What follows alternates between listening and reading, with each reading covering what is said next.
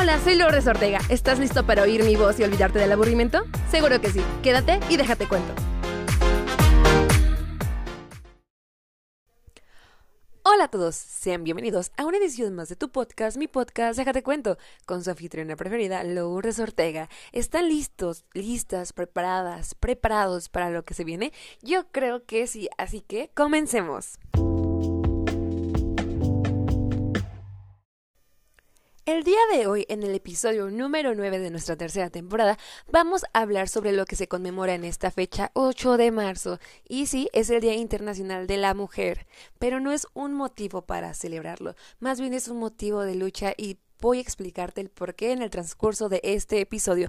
Vamos a hablar un poquito sobre violencia de género, sobre brecha salarial, sobre el porqué de la fecha de 8 de marzo, sobre el feminismo, sobre el significado de los colores del feminismo, así como la sororidad, íconos del feminismo y algunas recomendaciones que te puedo dar con esta fecha. Sin más preámbulos, comenzamos con el episodio número 9 de esta temporada. Espero les guste y sea de su agrado y obviamente les informe demasiado. Comenzamos.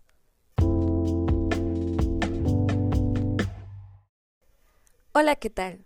Yo sé que más de una de ustedes el día 8 de marzo les recuerde algo de su infancia, al menos para mí. En esta fecha en la escuela a las profesoras se les regalaba una flor, se les daba un chocolate, te decían feliz día de la mujer. Ven, te voy a dar un abrazo, toma una rosa, toma un detalle. Pero no conocía el trasfondo de esta ah, conmemoración. ¿Por qué festejar el haber nacido mujer? ¿Por qué celebrar sobre las desventajas de ser mujer en este mundo, sobre porque naciste mujer y tienes el don de dar vida, te voy a festejar. En realidad es una celebración, es un festejo. Claro que no. Y es que muchos van a decir, deja a un lado el feminismo y métete en este problema, no es un rollo, es algo que estamos haciendo por ustedes. Les dimos un día para celebrarlas, todavía porque se quejan. Claro que hay mucha queja. Y es que esta fecha no nace porque, ay, sí, son bellas, son hermosas, son la dadora de vida. No, no, no, no. Esta fecha tiene un trasfondo muy complicado que, al menos para mí, apenas hace un par de años pude verlo, pude abrir los ojos y pude entender por qué más que una un festejo es una conmemoración y es una fecha en donde debemos de alzar la voz y ser firmes obviamente respetando a quienes somos y luchando por algo mejor para nosotras. El 8 de marzo es un contraste de emociones. Apenas el año pasado yo formé parte de mi primera marcha feminista, me sentí tan libre estando ahí en un círculo tan inmenso de confianza, en donde no existían miedos por ser mujer y salir a la calle a gritar lo que realmente sientes. Y es por ello que quiero que este podcast, este episodio, tenga un efecto en quien lo esté escuchando y obviamente les informe del por qué las mujeres tomamos tan fuertemente el 8 de marzo como un día de lucha, como un día de protesta, como un día de guerra, como un día de estoy aquí, sabes que no soy invisible y no voy a ser parte de lo que tú quieres. Comencemos al conocer por qué el 8 de marzo, ¿va? Y pues bueno, bueno, antes de que digas, no, el 8 de marzo lo propuso la ONU, bla, bla, no, no, no, hay un trasfondo. Y esta es información de National Geographic. Eh, pues bueno, todas las mujeres se unen el 8 de marzo, como les comentaba, para conmemorar la fecha importante y esta es una parte de la historia. La necesidad de conmemorar un Día Internacional de la Mujer nace al final del siglo XIX, después de la Revolución Industrial. Este fue un periodo histórico que transformó la economía eh, y el modo de trabajo desde finales del siglo XVIII y principios del siglo XIX. Sin embargo, uno de los problemas más grandes que era para muchas mujeres era ser explotadas y que ninguna ley protegía a estas mismas. El 8 de marzo de 1857, las mujeres que trabajaban en la industria textil, que eran llamadas garment workers, en Nueva York, organizaron una huelga, ellas peleaban para que hubiera salarios más justos y condiciones laborales más humanas. Sin embargo, al momento de alzar la voz, los agentes de la policía las detienen. Dos años más tarde, las manifestaciones eh, dieron un giro diferente y estas crearon un sindicato para pelear por los derechos. 51 años después, el 8 de marzo de 1908, 15.000 mujeres vuelven a tomar las calles de Nueva York para exigir un aumento de sueldo, menos horas de trabajo, derecho al voto y prohibir el trabajo infantil. El eslogan que utilizaron fue pan y rosas, ya que el pan representaba la seguridad económica y las rosas una mejor calidad de vida. El día 28 de febrero de 1909 se celebró en todo el territorio de Estados Unidos el Día Nacional de la Mujer. La fecha elegida fue el último domingo de febrero. Por otra parte, Nueva Zelanda fue el primer país que permite votar a las mujeres en el año de 1893. En Dinamarca se propone un Día Internacional de la Mujer.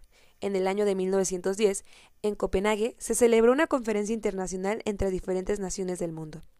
En este encuentro participaron más de 17 países y acudieron cientos de participantes. Una de las populares fue Clara Zetkin. En 1911 se celebró por primera vez el Día Internacional de la Mujer en varios países de Europa y en los Estados Unidos. El día elegido fue el 19 de marzo. Sin embargo, una fecha clave para la conmemoración del Día de la Mujer fue una terrible tragedia que ocurrió el 25 de marzo de 1911 ya que más de 100 trabajadoras textiles, mujeres inmigrantes en su mayoría de Europa del Este e Italia, perdieron la vida en un incendio en la fábrica de Tringle, Switch, perdón, Tringle Shirtwaites en Nueva York. Un total de 123 trabajadoras y 23 hombres murieron. El número de heridos fue de 70. La víctima de más grande edad tenía 43 años y la más joven 14 años. Esto impulsó a las mujeres a continuar la lucha. Los movimientos feministas durante la Revolución rusa de 1917 también fueron muy importantes. Al momento de caer la monarquía en Rusia, un gran número de mujeres se encontraba en huelga para exigir mejores condiciones de vida, por lo que el gobierno provisional concedió el voto femenino en el 23 de febrero de 1917, según el calendario juliano o el 8 de marzo, acorde al calendario gregoriano. No fue hasta después de la Segunda Guerra Mundial que más países también se unieron y comenzaron a conmemorar el Día de la Mujer. Ya en el año de 1975, las Naciones Unidas celebraron por primera vez el Día Internacional de la Mujer el 8 de marzo. Hoy en día la lucha sigue por erradicar la violencia de género y lograr que exista una igualdad entre mujeres y hombres. Según el Foro Económico Mundial, aún faltan más de 170 años para cerrar completamente la brecha salarial de género a nivel mundial. Esto es apenas algún vistazo de lo que sabemos con respecto a lo que es violencia de género, eh, brecha salarial. Por otra parte, el año 2020, según la ONU, representó una oportunidad excepcional para movilizar la acción mundial con miras a lograr la igualdad de género. Asimismo, fomentar la realización de los derechos humanos de todas las niñas y los niños. Cabe destacar que en el año 2020 fue cuando comienza todo lo de la contingencia.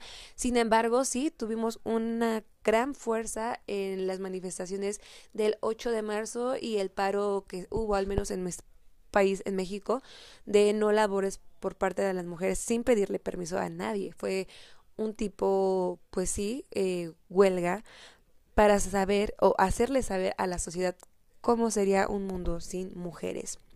¿Por qué? Pues por la razón de los feminicidios. Es un tema también muy importante que debemos de hablar. Sin embargo, ya que mencionamos sobre la erradicación de la violencia de género, entre otras cosas, menciono ONU Mujeres en México sobre la eliminación de la violencia contra mujeres de niñas eh, y adolescentes. La violencia contra las mujeres y las niñas es una gran violación a sus derechos humanos con consecuencias físicas, sexuales, psicológicas e incluso mortales para las víctimas.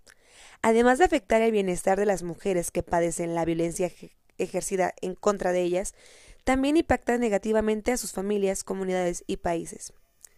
Si bien existe un amplio marco normativo para proteger los derechos humanos de las mujeres, la falta de armonización de las leyes estatales de violencia contra las mujeres y de los códigos procedimentales penales con la normatividad federal ha dado lugar a tratamientos diferenciados que constituyen un obstáculo para garantizar su derecho a vivir una vida libre de violencia. Aquí te dejo algunos datos. Por ejemplo, en México, según datos de la encuesta nacional sobre la dinámica de las relaciones de los hogares, 63 de cada 100 mujeres de 15 años y más han padecido algún incidente de violencia a lo largo de su vida, mientras que el año previo a la entrevista la cifra fue del 40%. El 27% de las mujeres de 15 años y más padeció al menos un incidente de violencia, ya sea emocional, económica, física o sexual, ejercida por su actual o más reciente pareja en el último año. La violencia contra las mujeres no ocurre exclusivamente en el ámbito de las relaciones de pareja.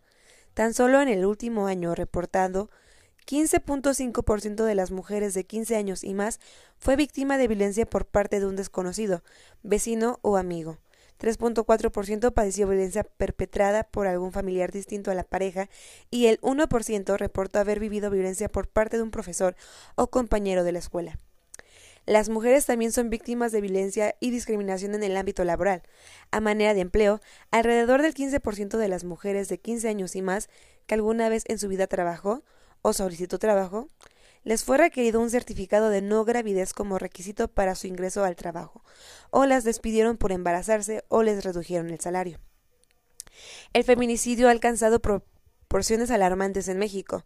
Se estima que en los últimos 25 años ocurrieron más de 35.000 defunciones de mujeres con presunción de homicidio.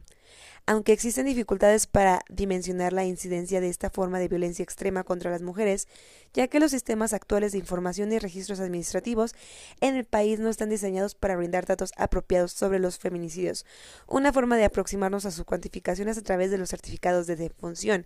Sin embargo, con cifras más cercanas, el año presente, sea apenas en los meses que van, se ha registrado que ha habido eh, 10 feminicidios por día en México. Imagínense, por día. El año pasado se registraban nueve feminicidios al día. 2021 ya son 10 feminicidios diarios. O sea, es súper alarmante, es una situación muy complicada y es que muchas personas suelen culpar a la mujer porque se encuentra en una circunstancia de peligro y la culpan diciendo, y es que ¿por qué no se sale de ahí? O sea, no es tan fácil salir de ahí. Incluso la familia provoca este tipo de comentarios o insinuaciones o incluso son las, los mismos familiares quienes generan la violencia de género y se justifican diciendo, ¿por qué la mujer no sale de ahí? O sea, ¿qué pasa?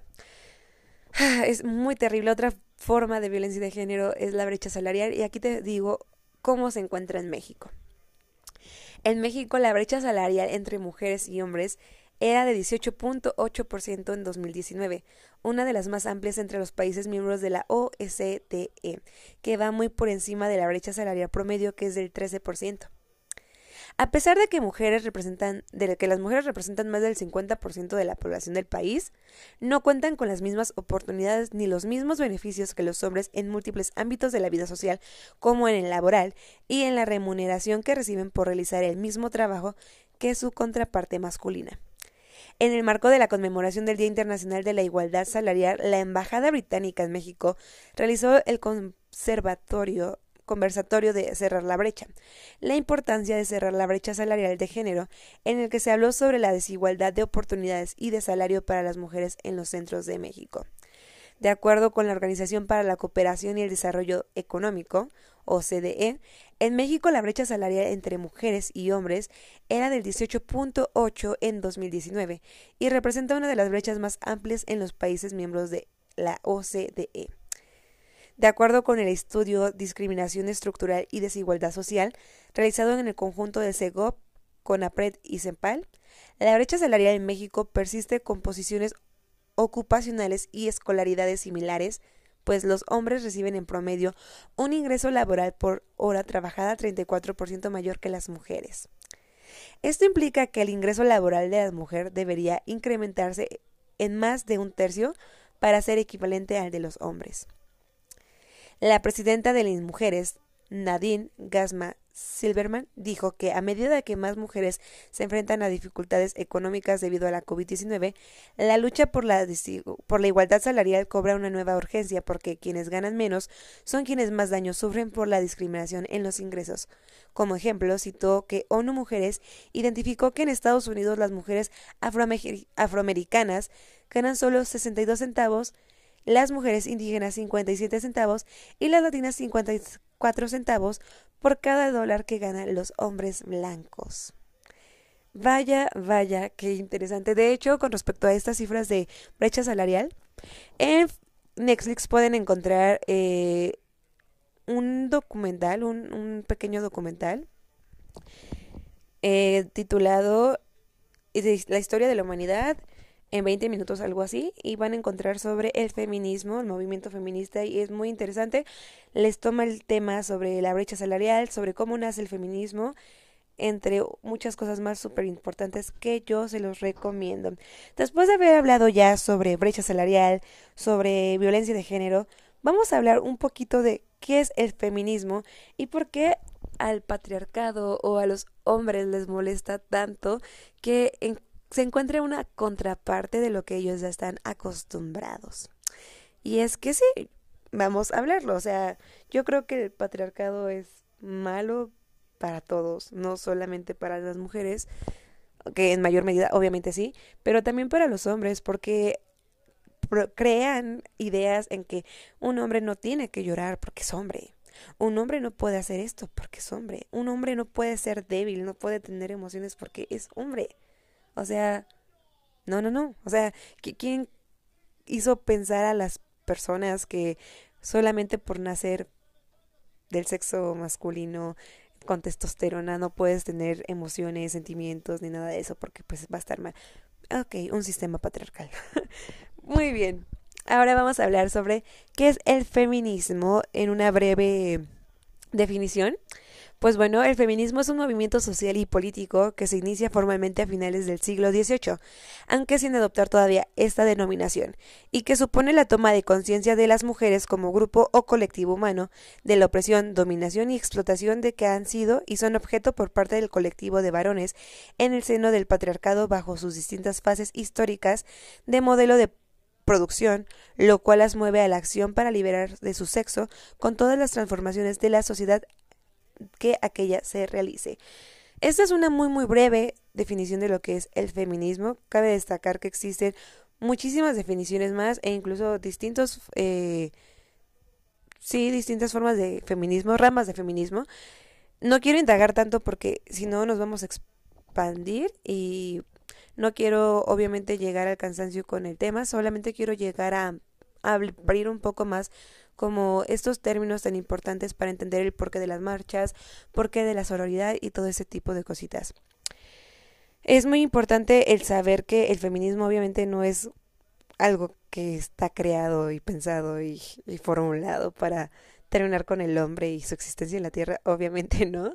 Es algo para dar equidad um, y para decir que nosotras no somos menos solamente porque no nacimos con testosterona y tenemos la facilidad de procrear un ser en nuestro vientre, o sea, ¿no?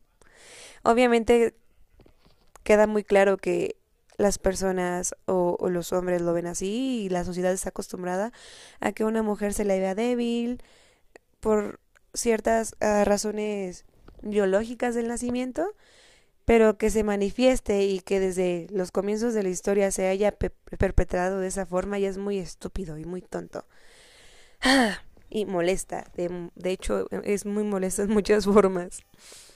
Ya que hablamos sobre lo, la definición muy breve de lo que es el feminismo y le saqué a la luz como algunas de las ramas del feminismo, pues se las comparto igual de forma rápida, no, no quiero darles la definición.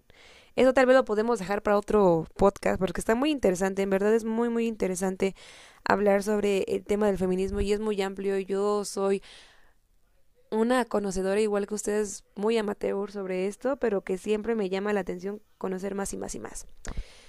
Como les decía, existen diversas ramas del feminismo. Una de ellas es la ecofeminismo, feminismo marxista, feminismo liberal, feminismo radical, eh, afrofeminismo, feminismo decolonial, transfeminismo, anarcofeminismo, y ciberfeminismo.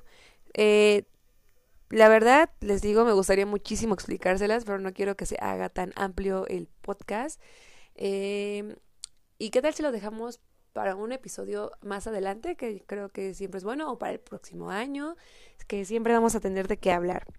Ahora otra cosita que quiero charlar es sobre qué es la sororidad, que va de la mano con el feminismo, obviamente, pues aquí les va. ¿Qué es la sororidad? La sororidad, hermanamiento, complicidad o alianza entre mujeres, todo aquello es sororidad, un término que inspira el movimiento feminista y que dicen es clave para crear redes de mujeres que caminen juntas hacia la igualdad. El 2018 trajo consigo la incorporación a la REA de este término, una de las palabras más esperadas por el movimiento de las mujeres, bajo la definición de agrupación que se forma por amistades y reciprocidad entre mujeres que comparten el mismo ideal y trabajan por alcanzar un mismo objetivo. Sororidad ya tiene su hueco en la academia. Para la Fundeu, el término es válido desde 2016, cuando hicieron una recomendación lingüística porque, como explica la filología y lingüística Judith González, vimos que en los medios de comunicación empezaba a aparecer esa palabra vinculada a noticias sobre feminismo. González justifica la extensión de su uso porque, según asegura, llena un vacío léxico. El origen de la sororidad, pues bueno, el término sororidad proviene de la palabra inglesa sisterhood, utilizada en los años 70 por Kate Millett, referente al feminismo de la segunda ola y autora de Política Sexual. Años más tarde, la Academia Mexicana Marcela Lagarde utilizó la versión en español sororidad por primera vez desde una perspectiva feminista tras verlo en otros idiomas. Encontré este concepto y me apropié de él, lo vi en francés, sororité y en inglés sisterhood explica. Lagarde la define como una forma cómplice de actuar entre mujeres y considera que es una propuesta política para que las mujeres se alíen, trabajen juntas y encabecen los movimientos. Como ellas mismas definen, da igualdad como se diga, lo importante es el desarrollo.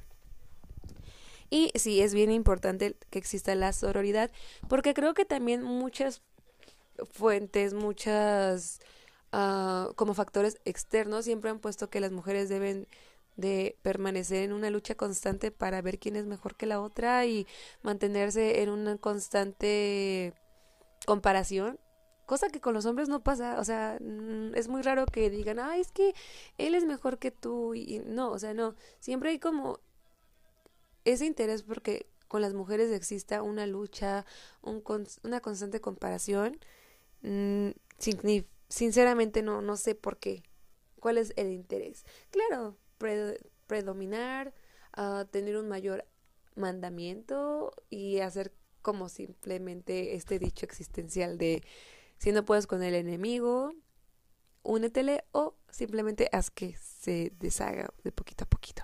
Ya ni sé qué estoy diciendo, amigos. Una se cansa de, de, tanto leer, pero aquí seguimos porque me, me gusta informarles y me gusta informarme. Bueno, el feminismo sororo eh, la sororidad siempre se ha sido algo intrínseco al feminismo y más ahora que hay un resurgimiento del movimiento de las mujeres. Como explica la escritora Nuria Varela, esta lucha nace como proyecto colectivo para todas las mujeres y va creciendo en red. Todas coinciden en que supone el apoyo y la alianza entre mujeres, por eso la directora del Centro de Estudios de Género de la UNED, Teresa Sansegundo, la define como solidaridad entre mujeres, una empatía y un acercamiento hacia otras mujeres. Y para la escritora y defensora de los derechos de las mujeres Leslie Morgan, es una hermandad de mujeres que te ayuda. Y básicamente eso es la sororidad, apoyo entre amiguitas. Y es un término hermoso, en verdad, se me hace un término muy bien seleccionado y que define a grandes rasgos lo que el movimiento feminista es. Hablando del movimiento feminista, vamos a hablar sobre los colores del feminismo. Y es que a pesar de que no existe aún todavía una bandera, si existiera la bandera del feminismo o la propuesta de bandera feminista, tiene y encabeza tres colores. ¿Cuáles son? ¿Qué significan? Vamos a darle, ¿va? Muy bien.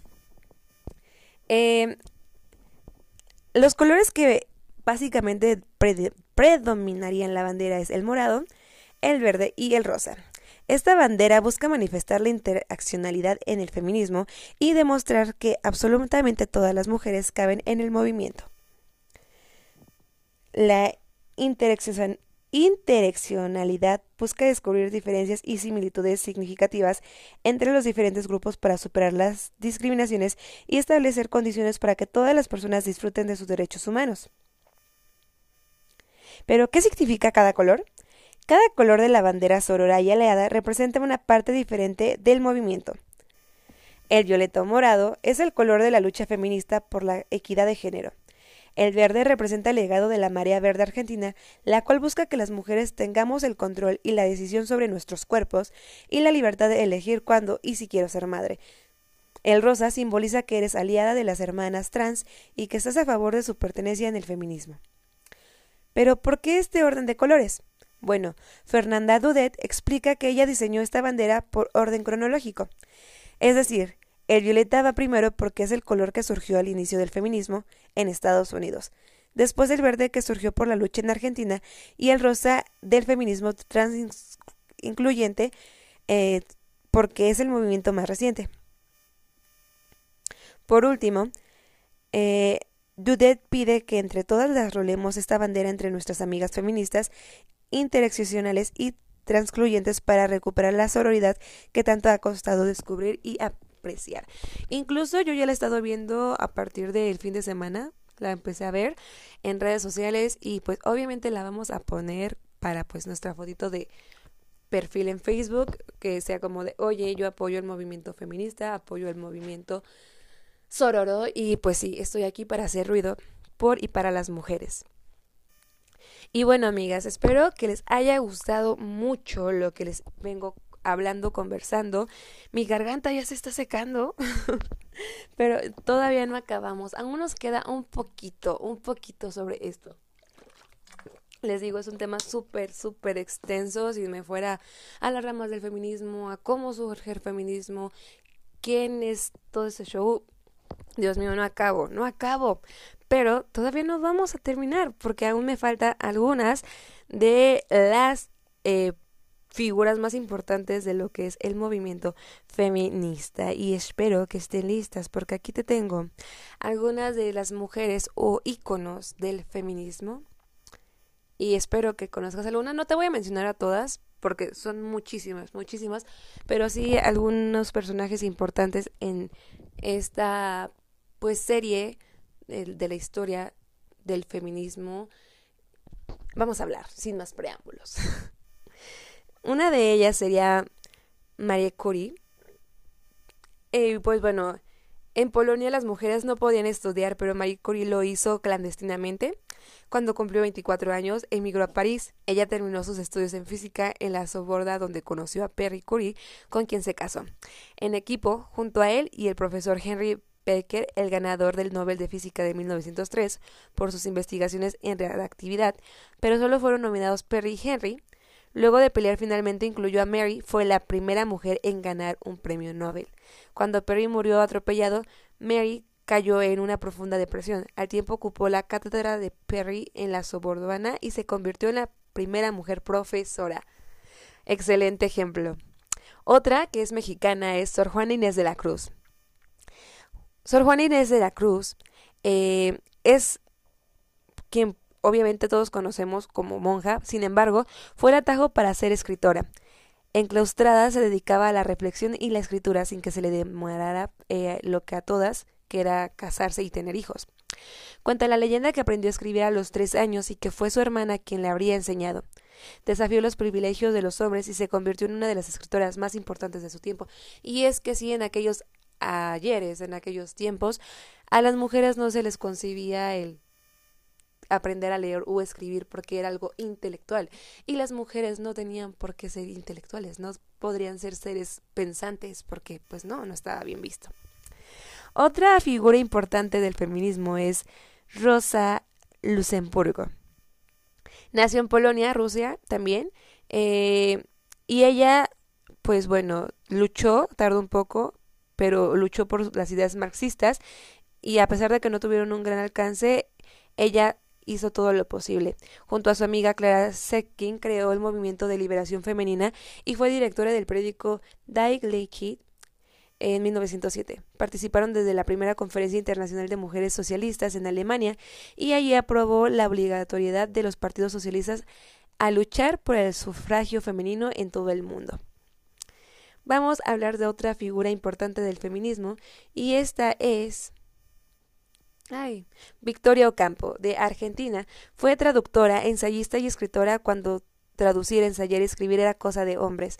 Fue la primera mujer en conducir un automóvil y la primera en fumar en público y la primera en ser elegida miembro de la Academia Argentina de Letras. ¡Wow! En verdad, o sea, qué valor para aquellos tiempos, ¿no? Para aquellos años que se atreviera a hacer todas esas cosas que eran consideradas únicamente de hombres y lo hiciera. En verdad se le aplaude. Fundó la revista Sori y fue presidenta de la UMA, que es Unión de Mujeres Argentinas, y en el año de 1935 encabezó una campaña contra la reforma del Código Civil. Por último, para no llenar, eh, les digo, la información, vamos con otra figura muy importante también de nuestro país, que es Frida Kahlo. Y pues bueno, considerada un icono femenino de la historia de México, Frida Kahlo se volvió a la vez un símbolo pop global por su look andrógino y su desafío a los estereotipos de género. Autosuficiente y comunista, sufrió diversos accidentes y enfermedades que también la ubicaron como ejemplo de fortaleza femenina y un ejemplo a seguir. Entró a la Escuela Nacional Preparatoria en 1922, cuando apenas aceptaban mujeres en la matrícula. De los 2.000 estudiantes inscritos, solo 35 eran mujeres. Sometida muchos años al pintor Diego Rivera en los años 40, logró el divorcio.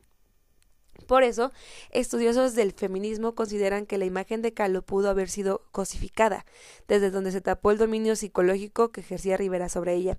Un eslogan, abandona a tu Diego Rivera, deja la discusión siempre abierta respecto a la vida y el rol de esta artista mexicana inolvidable. Y así como ellas existen muchísimas figuras más del feminismo y super íconos de este movimiento empoderamiento femenino. Pues ahora bien, te voy a dar algunas cositas que, bueno, o sí, algunos consejos que puedes hacer para la celebración, no celebración, conmemoración y lucha del 8 de marzo. ¿Qué puedes hacer? Estamos en una contingencia que aún no se le ve fin, menos en nuestro país. ¿Qué puedo hacer? Si te vas a presentar a la marcha de 8 de marzo de tu ciudad, te doy algunos consejitos.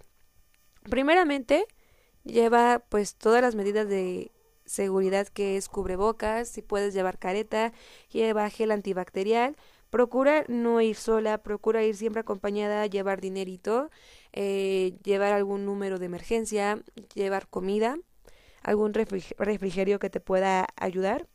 Eh, también, si no vas a ir acompañada de alguna amiga, acércate a algún grupo colectivo de, de mujeres para que no te encuentres sola.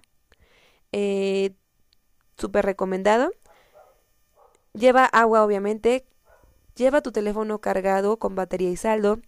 No caigas en provocaciones. Si hay estampida, no corras, más bien agrúpate con otros grupitos de chicas. Cubre tus tatuajes o porta algún cambio. No dejes que, que otras personas como que te tengan a la mira. No estés sola y siempre mantente agrupada. Es como los consejos de si llegas a ir a la marcha. Obviamente es muy respetable si tú quieres hacer ruido porque se vale. Sin embargo, otras cosas que puedes hacer para que no pase de en vano es que en redes sociales te movilices, hagas publicaciones sobre el por qué es tan importante el movimiento feminista en esta fecha, no solamente el 8 de marzo, sino el resto del año. Puedes entrar a grupos de Facebook, en Zoom, hacer charlas, hablar sobre el tema, conocer sobre el tema, escuchar este podcast, escuchar otros podcasts sobre el tema, leer libros ah, sobre feminismo.